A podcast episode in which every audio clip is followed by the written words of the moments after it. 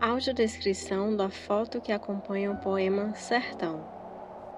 A terceira fotografia do livro Rumo Norte mostra o fundo de um açude onde a água secou e restou apenas o fundo esturricado.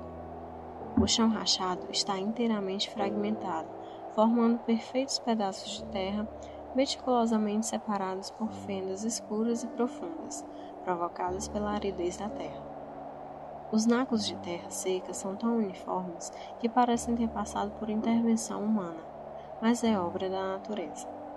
A paisagem não tem cores, a cena é dramática e retrata o castigo que os longos períodos de estiagem levam aos sertões.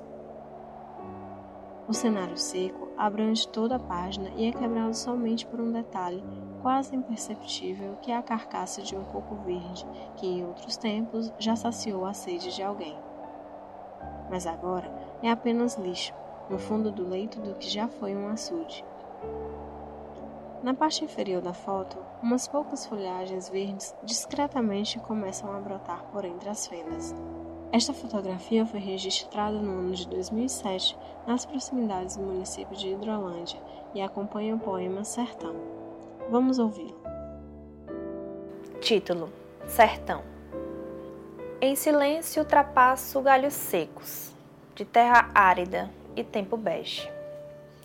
No que resta, passarinhos incolores vibram alto, trazendo um leve perfume de água sob o luar. Presinto cheiro de imburana, sem arreis. E esqueço, descansando o olhar adiante. Fim do poema Sertão.